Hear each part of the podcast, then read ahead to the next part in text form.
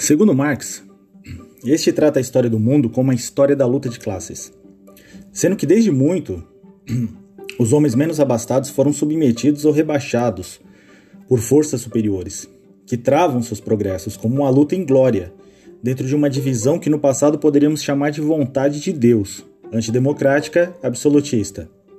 Até chegarmos num êxodo de condições insalubres, chamadas na modernidade de revolução industrial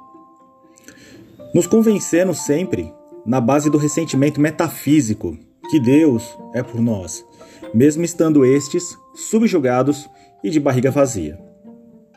Na contemporaneidade, creio que Marx manteria sua versão chamada de ópio religioso.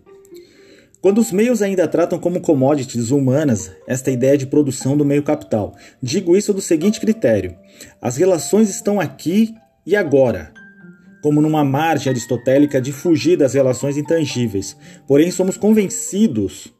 que exista algo superior que roga por nós, e como numa barganha com o divino, nossa força exploratória de trabalho é justificada com a esperança de crescimento material e espiritual, favorecendo cada vez mais certo calvinismo atual do século XXI.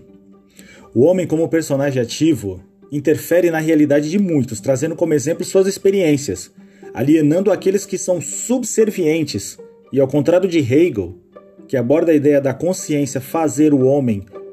ou a vida em primeiro lugar, o sujeito fora da alienação percebe-se que as relações e experiências farão daí o sentido da consciência, porque muito antes de crer em algo além,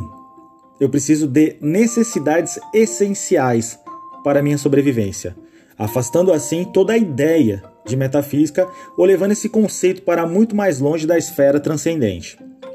O homem tem uma relação de afeto com o produto, muito maior que as relações humanas. Isso porque, se considerarmos que tudo serve para algo ou transforma-se em algo, como já dissera Aristóteles, o sujeito moderno entende que Deus escolhe os mais preparados para dominar e deixa o trabalhador, que também se faz produto econômico,